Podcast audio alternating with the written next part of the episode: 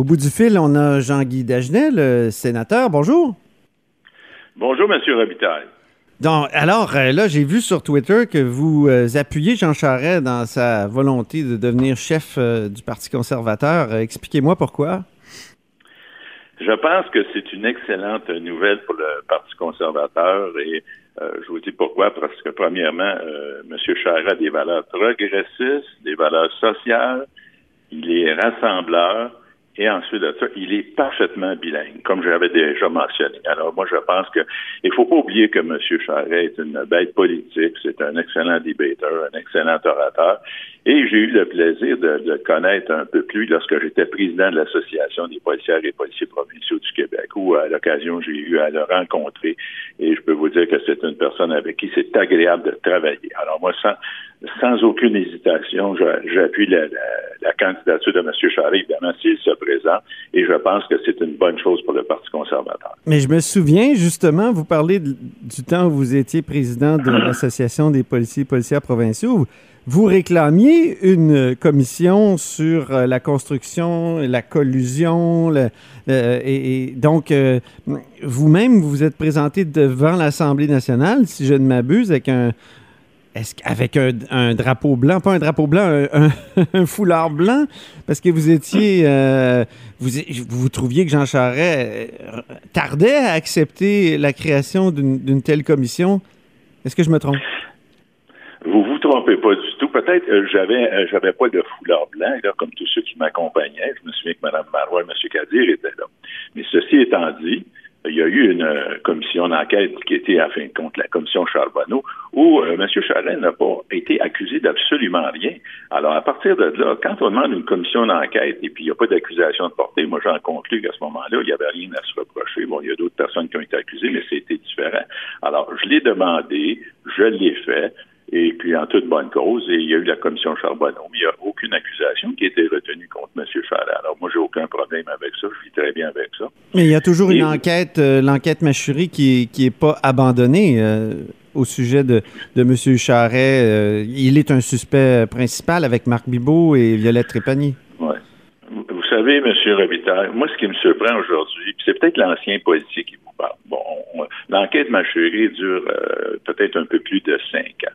Il euh, n'y a rien qui a été retenu contre M. Charret, contre M. Bibot. Et je remarque depuis un certain temps, euh, si je prends le cas de mes anciens collègues, le directeur euh, général de la SQ, Richard Deschênes, pendant trois ans ou quatre ans, qui a vécu sur le coup d'allégations, d'accusations et qui a été acquitté. Je ne sais pas si c'est une nouvelle façon de faire, puis je ne veux pas dénigrer le travail des policiers, mais je considère qu'une enquête qui dure plus de cinq ans, là, je vous garantis que je pense qu'il n'y aura pas trop trop loin avec ça. Alors moi, ça, ça m'inquiète pas du tout. Euh, donc, euh, et, c'est pour ça d'ailleurs que je me suis positionné euh, pour supporter M. Charles. Alors, vous savez, c'est une nouvelle mode. Là, on accuse les gens. Et puis, ça dure pendant trois, quatre ou cinq ans. regardez, M. Prudhomme était chez lui depuis quoi, un an ou deux. Les accusations, on ne sait même pas de quoi il est accusé. Alors, c'est une nouvelle façon de faire que je trouve déplorable parce qu'on juge les gens sur le tribunal de la place publique. Et à partir de souvent les gens vont être acquittés, mais en ce qui concerne M. Charest, il n'a jamais été accusé. Alors, euh, ça ne m'inquiète pas du tout. Donc, euh, c'est une sorte de pari que vous faites. Euh, l'enquête n'est pas terminée. Il pourrait, il pourrait y avoir dépôt d'accusation un jour. Écoutez, j'appellerais pas ça un pari, mais je serais fortement surpris que M. Charest soit accusé. Puis il faut prendre une chose en considération pour revenir à sa candidature. Euh, si, euh, pour X raison, et, les gens de l'Ouest, soit dit en passant, devraient comprendre, euh, parce qu'en quelque part, on ne gagnera jamais une élection au Québec si on n'a pas quelqu'un qui vient du Québec, qui comprend les réalités du Québec, qui est beaucoup, qui est beaucoup plus progressif. Alors, j'invite mes, collègues de l'Ouest du pays à appuyer aussi la candidature de M. Charest. Sinon, on devra, on deviendra un peu comme le Bloc québécois, un parti marginal qui, n'ira jamais au pouvoir. Alors moi, je considère qu'avec M. Charest, euh, autant je disais qu'avec M. Scheer, ben, on n'aurait aucune chance de gagner l'élection au Québec, parce que moi, je suis un sénateur du Québec, donc je parle pour le Québec. Euh, je suis persuadé qu'avec M. Charret à la tête du Parti conservateur, euh, qui est quand même quelqu'un qui est issu euh, de l'époque de M. Mulroney, qui était une époque dorée pour les conservateurs au Québec, il faut jamais l'oublier. Alors moi, je me dis, on a besoin d'une bête politique et on a une urgence actuellement de trouver un candidat. vous savez, avec M. Trudeau, j'écoutais son entrevue hier avec une station sœur de, de enfin, je dirais pas une station sœur, une station de radio de M. Arcan. Euh, une entrevue, monsieur, lamentable, ennuyante.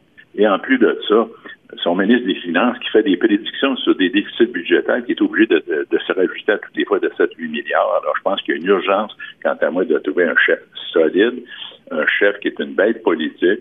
Euh, Monsieur Charret, comme je vous dis, je l'ai croisé à plusieurs reprises. Vous savez, la, la, Monsieur Charest, c'est pas Jack Layton, mais on aurait le goût de prendre une bière avec. Autrement dit, c'est quelqu'un qui est facile d'approche. Euh, c'est quelqu'un qui connaît ses dossiers. Écoutez, il faut pas oublier ce qu'il a fait euh, sur la scène internationale avec l'accord Canada-Europe, euh, qui a facilité les ententes avec la France et le Québec pour les échanges d'étudiants. Vous savez, des fois, on, on rapporte souvent des, choses. Ah, j'écoutais hier M. Kadir, c'était épouvantable ce qu'il disait sur M. Charest, mais on oublie ce qu'il a fait. Alors moi, je pense que sans hésitation, ça va nous faire un bon chef et euh, je vais l'appuyer. Puis s'il y, a besoin, s'il y a besoin de mes services, je vais être là. C'est ça. Amir Kadir l'appelle le, suspect numéro un. Qu'est-ce que vous pensez, vous, savez, comme ancien policier, de, cette expression? Ben, écoutez, le suspect numéro un, je ne sais pas ce qui a pris ces informations, mais euh, il faudrait peut-être parler des réalisations de M. Kadir au Québec. Là. Je sais qu'il pas m'étendre là-dessus, mais je pense que j'ai trouvé ça effrayant ce qu'il a dit euh, à la radio. Puis avant de dire que quelqu'un est un suspect numéro un, il faudrait peser ses mots. Alors moi, je ne suis pas du genre à accuser les gens. Puis vous savez, je le répète, aujourd'hui, c'est une façon de faire. On accuse les gens sur la place publique, ben on les juge, deux, trois ans plus tard. Pourquoi ça existe, cette façon de faire-là, Jean-Guy Dagenet? Ben, écoutez, euh, les médias sociaux sont peut-être euh, plus rapides qu'il y a plusieurs années. Moi, écoutez, je suis rentré à la Société du Québec en 72. J'étais là pendant près de 40 ans. Il y avait peut-être moins de médias sociaux.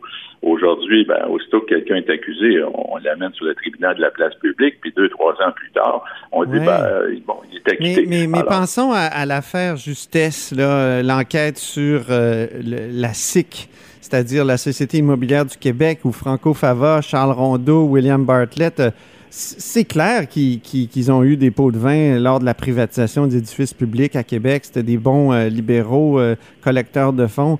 Est-ce que, est que ça, c'était une façon de les amener sur la place publique? Est-ce ou est-ce qu'il n'y avait pas de nouvelles règles de, de, perquisition de preuves qui ont, qui ont fait que le dossier de la police s'est comme liquéfié?